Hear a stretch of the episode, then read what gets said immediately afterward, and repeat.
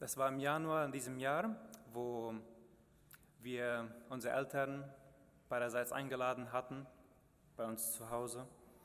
Und äh, wir hatten einen Anlass, sie einzuladen, nämlich unser 20-jähriges Ehejubiläumsjahr. Und ich muss mir diese Zahl noch mehrmals in den Kopf sagen, weil ein Teil meines Herzens glaubt diese Zahl noch nicht ganz. 20 Jahre. Había sido. Wir saßen zusammen und ähm, ich weiß nicht ganz genau, ob wir an dem Abend diesen Film schauten von unserer Hochzeit oder ob es, das war an dem Abend, an, die, in der Zeit immerhin schaut mir den Film und als ich äh, diesen Film anschaue, wo Jenny und ich vor dem Traualtar stehen, dann sehe ich einen sehr, sehr blassen Jungen da vorne stehen.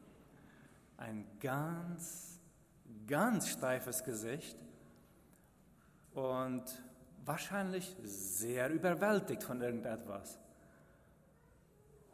Aber hier, dieser eine Punkt fiel mir besonders auf. Ich kann mich nicht erinnern, wie ich Jenny neben mir fühlte. Ich weiß, sie war daneben, aber ich war so sehr mit mir selbst beschäftigt. Dabei gingen wir zusammen zu diesem Traualtar und wir gaben uns da ein Versprechen, aber ich kann mir nicht denken, dass ich Jenny in dem Moment gefühlt habe. Ja, Frage ist, ob ich sie heute neben mir wahrnehme. Damals dachte ich, ich hatte es zusammen. Damals dachte ich, ich bin fertig für die Ehe. Wenn ich heute zurückschaue, denke ich, hm, heute bin ich fertig für die Ehe, nach 20 Jahren. Und wie wird es sein, wenn ich 60 bin und dann zurückschaue auf den heutigen Tag? Wir begeben uns in der Ehe auf eine Reise, wo viel Flexibilität erfordert ist. Das Gute dabei ist, dass weder ich noch meine Frau voraufgegangen ist, wir sind zusammen im Lernprozess. Können wir uns diese Gnade entgegenbringen heute auch? Dass wir uns offen hinstellen und sagen, ja, wenn da was zu lernen ist, möchte ich Gott. Ähm, möchte mit euch zwei Aspekte anschauen über die Ehe, die wir in der Bibel finden. Und der erste Aspekt heißt, Ehe bindet und der zweite Aspekt heißt, muss ich nachschauen, Ehe verändert. Zum ersten Teil, Ehe bindet. Eine freiwillige Bindung oder ein Bund, sich an etwas freiwillig binden, ist der höchste Ausdruck einer freiwilligen Liebe. Das Konzept des Bundes ist immer wieder in der Bibel zu sehen und zu finden. Schon im dritten Kapitel in, in, in der Bibel, im, im ersten Buch Mose, sehen wir, wie Gott verheißt, dass die Nachkommen von Adam und Eva ein Erlöser hervorbringen wird, der Teufel und die Macht des Todes besiegen wird. Gott verspricht, gibt dieses Versprechen ab. Wir sehen Bünde, diesen Bund, den er mit Abraham macht, mit Isaac, mit Jakob und dieser, dieser Höhepunkt, wo dieser Bund so richtig offiziell beim Berg Sinai gemacht wird, wo Gott sagt, ich möchte euer Gott sein, ihr sollt mein Volk sein, wenn ihr tut, was ich euch sage. Und das Volk sagt, ja, wir wollen, wir wollen tun, was du sagst. Und wir brauchen nicht lange entlang lesen und da sehen wir schon, wie das Volk diesen Bund bricht. Ja, das erkennen und das merken wir auch in unseren Ehen, dass auch wenn nach außen hin dieser Bund vielleicht okay scheint und wir unter demselben Dach wohnen, aber im Herz sind wir oft so weit weg von unserem Partner. Tatsache ist, wir Menschen können keinen Bund perfekt halten. Wir können ihn nicht perfekt halten. Deshalb in Jesus macht Gott einen neuen Bund im Neuen Testament und wir lesen es oft, wenn wir das Abendmahl nehmen. Dieser Kelch ist der neue Bund in meinem Blut, das für euch vergossen wird. Dank dem, dank diesem Bund, wo Jesus sagt, ich halte den Bund für dich ein, Bruce. Ich halte den Bund für dich ein, Jenny. Ich will dich verbünden mit Gott und du darfst dich in mir verkriechen und mitmachen in meiner Gnade. Das Zusammen in der Ehe in, im Rahmen dieses Bundes fängt da an, bei einem Mann und bei einer Frau miteinander einen Bund schließen und nämlich freiwillig. Epheser Kapitel 5, Vers 31 sagt, was Thilo gelesen hatte, darum wird ein Mann Vater und Mutter verlassen und an seiner Frau hängen. Und die zwei werden ein Fleisch sein. An seiner Frau hängen bedeutet hier im Originaltext so etwas ähnliches wie so nah zu sein, wie sich an der Frau ankleben. Das ist ziemlich nah, vielleicht sogar ungemütlich nah. Da kann ja man sich gar nicht so richtig bewegen. Ist Ehe freiheitsberaubend? Wer ist nun wirklich frei? Paulus beschäftigt sich mit diesem Thema ziemlich viel im Epheserbrief, im ganzen Epheserbrief und denn eine Gruppe der Leser dieses Briefes würde sich durch den Bund der Ehe, so wie Paulus ihn erklärte, ihrer Freiheit beraubt fühlen. Paulus, seine frohe Nachricht ist, weil Jesus euch versöhnt hat mit dem Vater, seid ihr frei. Ihr seid nun frei von euch selbst. Ihr braucht euch nicht mehr um euch selber zu sorgen. Ihr seid frei, auf euren Partner einzugehen. Epheser 5, Vers 1 sagt, so ahmt nun Gott nach als geliebte Kinder und wandelt in der Liebe, wie auch Christus uns geliebt hat und sich selbst für uns hingegeben hat. Oft fragen sich Paare, ist es nicht genug, wenn wir uns lieben? Was sie mit dieser Liebe meinen, ist wahrscheinlich diese Chemie der Gefühle. Wieso noch mit der Intimität bis zur Ehe warten? Wir lieben uns doch. Oder wieso nicht schon zusammenziehen? Wir lieben uns doch. Paulus würde antworten, wenn dein Partner nicht bereit ist zu warten bis zur Ehe, oder ohne zivile und kirchliche Trauung zusammenzuziehen, zusammenziehen möchte, dann liebt er oder sie dich nicht sehr genug, um einen verpflichtenden Bund mit dir einzugehen. Dann liebt er oder sie sich selbst noch zu sehr. Er ist noch zu sehr beschäftigt oder sie mit sich selbst. Sei mutig, Grenzen zu setzen. Der Ehebund ist dafür da, damit die Freiheit, Liebe und die Intimität der Ehe geschützt werden. Durch den Bund, durch diese Verpflichtung vor dem Traualtar sagen wir Ja und wir verpflichten uns. Und dann fühlt die Liebe sich geschützt. Dann fühlt die Intimität sich geschützt. Dann ist Freiheit da. Und das ist so widersprüchlich. Wie kann es sein, dass wenn man sich bindet, sich frei, dass man frei ist? Und das ist das Geheimnis des Glaubens. Solange wir uns von dem Ich muss jetzt leiten lassen und ich will jetzt, sind wir so gebunden an uns selbst. Und Paulus sagt, ihr seid frei. Wenn ihr euer Vertrauen auf Jesus setzt, seid ihr frei, auch frei von euch selbst.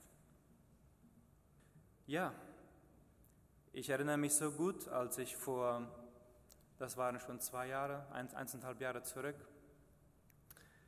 mit Jenny eine Diskussion hatte zu Hause. Und ich hatte nämlich einen Sport angefangen, der mir ziemlich gut ging. Ich wollte diesen Sport weitermachen.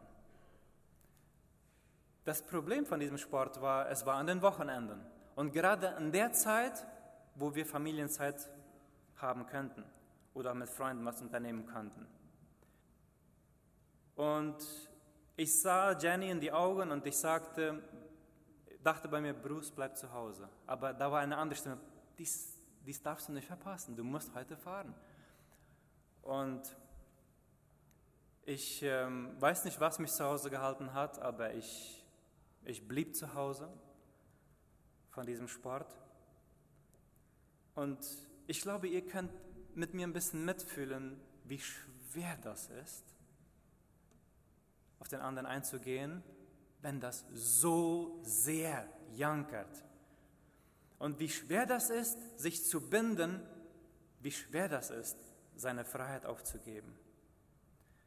Sich zu binden, um den anderen ernst zu nehmen, auf ihn einzugehen. Was geschieht nun, wenn dieser Bund uns verbindet und die, die Liebe, die Freiheit, die Intimität schützt? Wenn, diese, wenn, wenn, wenn die Ehe uns bindet, gesund bindet, aus der Freiheit heraus, dann kommen wir zu der Frage, was geschieht nun auf dem Weg dieser Gemeinsamkeit? Wenn wir nun zusammen sind, wenn es jetzt nun zusammen losgeht, was geschieht auf diesem Weg der Gemeinsamkeit? Nun, Ehe verändert. Ehe verändert dich und mich manchmal mehr, als wir wollen. Wenn jemand nach der einen richtigen Person sucht oder das Gefühl hat, dass er sich mit der falschen Person verheiratet hat, zeigt es wohl, dass man sich selber noch nicht verändern will. Wahrscheinlich heiraten wir immer den falschen Partner.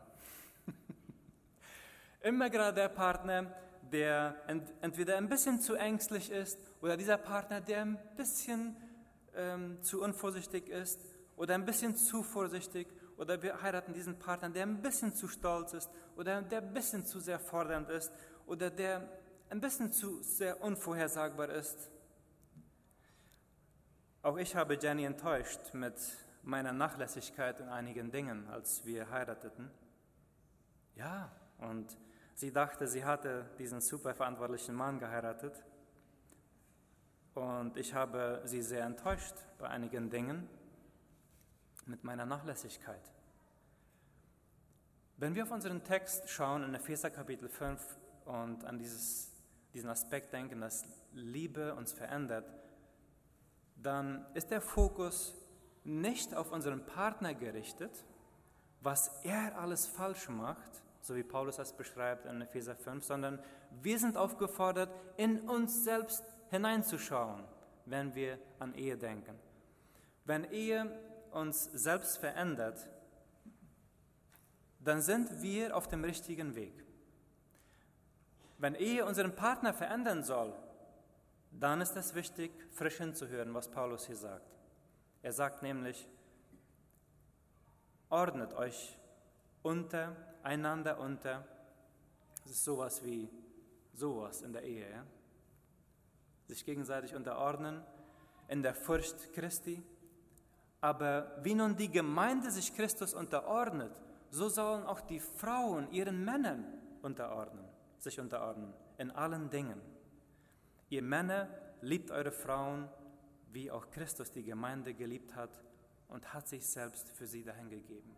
Hier steht nicht, Frauen, passt auf, dass der Mann sich hingibt für dich. Hier steht nicht, Männer, passt auf, dass die Frauen sich, sich unterordnen. Hier steht, Männer tut dies, Frauen tut dies. Wenn wir das zu Herzen nehmen, dann merken wir, hoppla, hier ist ja vielleicht was für mich. Das Hauptthema in diesen Versen ist nicht Haupt- oder Unterordnung. Es kommt vor, aber das Hauptthema, das Hauptthema ist hier Liebe. Liebe in der Form von selbstloser Hingabe an den Partner. In anderen Worten, Männer, gebt euch ganz hin, um die Bedürfnisse eurer Frauen zu hören und sie zu beschützen. Frauen, gebt euch ganz hin, euren Männern zu dienen und sie zu ehren. Eine Hingabe von beiden Seiten mit verschiedenen Funktionen und Rollen. Aber die Liebe ist dieselbe. Die Hingabe ist dieselbe. Wenn die Hauptkonzentration dieser Verse in Epheser 5 wirklich darauf liegen, dass jeder sich um sich selber kümmert, sich selber erst reinschaut, dass die Ehe uns hilft, Gott ähnlicher zu werden, dann, wenn wir aber auf den Partner warten, dass er sich verändert, hindert das Gottes Plan in der Ehe. Die Frage, auf die Paulus uns aufmerksam machen will, ist vielmehr folgende. Während dein Partner noch nicht so ist, wie du es dir wünschst, was hält dich auf, ihn trotzdem zu lieben? Timothy Keller vergleicht dieses mit einer Erfahrung, die er als kleiner Junge gemacht hatte. Er stand unter einer großen Brücke und ein großer Lastkraftwagen kommt und fährt über diese Holzbrücke, wo ein Bach entlang geht. Und während dieser große, schwere Lastkraftwagen über diese Holzbrücke rüber rattert, merkt er, upla, da sind paar Latten, die müssen ausgewechselt werden. Dieses geht nicht noch viele Mal so und dann fällt dieser LKW in die Gründe, in die Tiefe da. Timothy sagt, etwa so sieht es aus, auch in der Partnerschaft, in der Ehe. Ehe bringt deine schlechtesten Seiten hervor. Dieser Partner ist ein bisschen so wie dieser LKW, der auf dich zukommt und nicht jetzt, wo du dich in Schutz nehmen musst, aber wenn du es mit deinem Partner zu tun hast, dann merkst du an dir selbst, welche Laden auszuwechseln fehlen. So Paulus, in, im, im Einklang mit was Paulus sagt, ist, wenn es dir schwerfällt, einen Partner anzunehmen, wenn er noch nicht so ist, wie, wie du es dir vorstellst, dann arbeite an dir, damit du ihn trotzdem lieben kannst. Welche Laden musst du auswechseln, um diesen LKW trotzdem zu tragen, trotzdem zu lieben? Das Problem ist nicht der LKW, das Problem hier sind die Laden. Kannst du dich damit abfinden, dass es sowieso Konflikte geben wird in der Ehe? Kannst du Konflikte in diesem Sinne sagen, okay, ich gehe hier durch. Es wird Konflikte geben und das bedeutet nicht, dass wir so schlecht sind. Es bedeutet einfach, dass wir an uns arbeiten können. Das ist Gnadenzeit. Und als Jesus am Kreuz hing und er die Verachtung und Ablehnung der Menschen entgegennahm, hätte er die Möglichkeit gehabt, das Kreuz zu verlassen. Er hat es aber nicht getan. Er blieb am Kreuz. Diese Liebe, dass er am Kreuz blieb, verändert uns. Dass er nicht abgestiegen ist. Nicht, weil wir so lieb waren, sondern er blieb, um uns liebevoller zu machen. Und wie wäre das, wenn wir in der Beziehung dranbleiben, um unseren Partner liebevoller zu machen? Dass wir nicht nur das an unserem Partner lieben, was er ist, sondern dass wir auch das im Partner lieben, was er werden wird. Und was er vielleicht schon im Gange ist zu werden, dass wir das auch schon lieben und das fördern im Partner. Wenn Jesus deine Tankstelle der Liebe bleibt, dann kannst du deinen Partner mit beschenken, ohne dass er dir vorher gegeben hat. Ja, wir kennen das von unseren Kindern. Unsere Kinder, die ähm, aufwachsen und sie brauchen so viel Liebe, so viel Aufmerksamkeit. Und bis die uns erst einmal sagen, Papa, ich habe dich lieb oder Papa, ich fand dich toll, ähm, das dauert manchmal so seine Weile. Diese Liebe, manchmal diese einseitige Liebe zu den Kindern und, und wir, wir nehmen es in Kauf, sind unsere Kinder. Wie könnten wir böse sein? Wie könnten wir sie verachten? Und hier ist die Einladung, dass wir das auch auf unseren Partner übertragen. Liebe verändert uns und unseren Partner. Wenn ich zurückschaue auf die 20 Jahre, ist es eine Gnade, dass Jenny und ich ja, hier sind, wo wir heute sind. Nach diesen hektischen Studienjahren, die Kinder kamen, wir haben uns wenig gesehen, die äh, Harmonie in der Ehe hat manchmal gestuckert. Ähm, das ist Gnade. Ähm, wenn wir uns hinsetzen und überlegen, wo möchte ich in den nächsten zehn Jahren hinkommen, dann mache ich euch Mut, ähm, das euch vorzunehmen. Wir haben gesehen, dass Ehe bindet und dass Ehe verändert. Abschließend will ich kurz auf folgende Fragen, auf, auf folgende Frage eingehen. Nachdem wir Ehe als Bund gesehen haben und auch Ehe als Veränderung zur Ähnlichkeit Christi hin. Diese letzte Frage, was haben Ehepaare und Singles gemeinsam? Ja, ähm, Singles im großen Rahmen.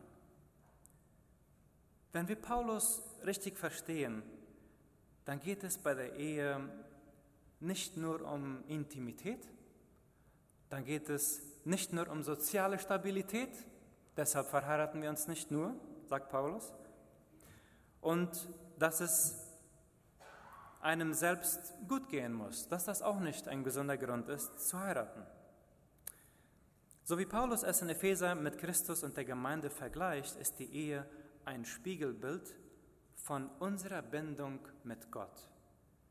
Die Ehe ist ein Spiegelbild, die eines der intimsten Beziehungen auf der Erde, die diese Bindung, die unsere Verpflichtung, die unsere Liebe, unsere Hingabe zu Gott widerspiegelt an unserem Partner. Das bedeutet, dass nicht die Ehe das letzte und größte Ziel ist für uns. Das größte Ziel für uns ist Gott. Die wichtigste Heirat ist mit Jesus. Die wichtigste Heirat ist mit Jesus. Jesus ist der eigentliche Partner, der unsere Bedürfnisse nachkommt. Und als Gemeinde warten wir auf die Hochzeit, die kommen wird, wenn der Bräutigam uns als Gemeinde holt. Wir warten. Paulus bestätigt, dass die Ehe zweitrangig ist. Genauso das Single-Leben ist zweitrangig. Nichts scheint besser zu sein als das andere. Paulus schreibt sogar in 1. Korinther 7, Vers 27 bis 28, Bist du an eine Frau gebunden, so suche nicht, von ihr loszukommen. Bist du nicht gebunden, so suche keine Frau.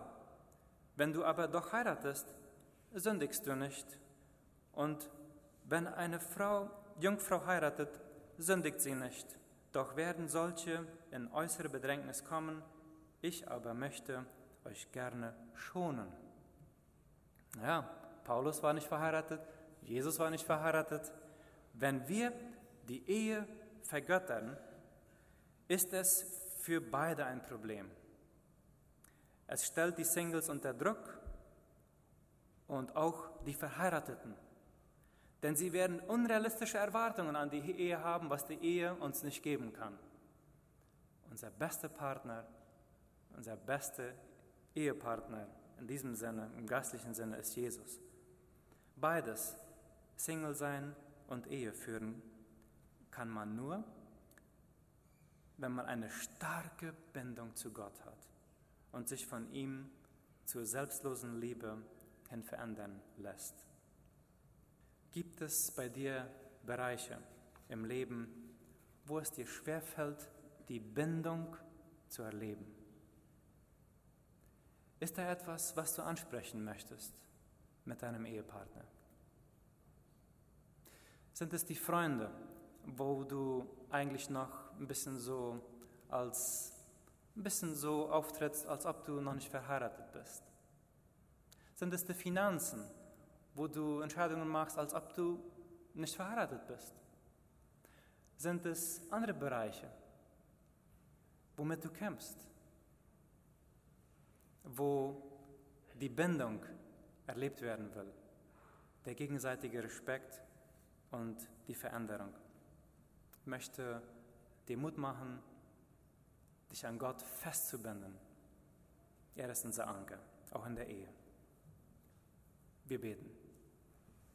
Ich danke dir, Gott, für dein Wort. Möge all das, was du uns sagen wolltest, was du uns mitteilen wolltest, Frucht bringen. Und all das, was nur von mir war, nicht Frucht bringen. Lieber Gott, ich bete darum, dass unsere Ehen ein Spiegelbild sind und immer mehr werden von deiner Liebe für uns. Segne eine jede Ehe. Und Vater, wenn Gebrochenheit da ist, wenn Hoffnungslosigkeit da ist, wenn Einsamkeit da ist, wenn Ablehnung da ist, schenke Mut, schenke Kraft, schütte voll ein, gieße voll ein mit deiner Liebe, auch im Leben derjenigen, die es jetzt brauchen. Das bete ich in Jesu Namen. Amen.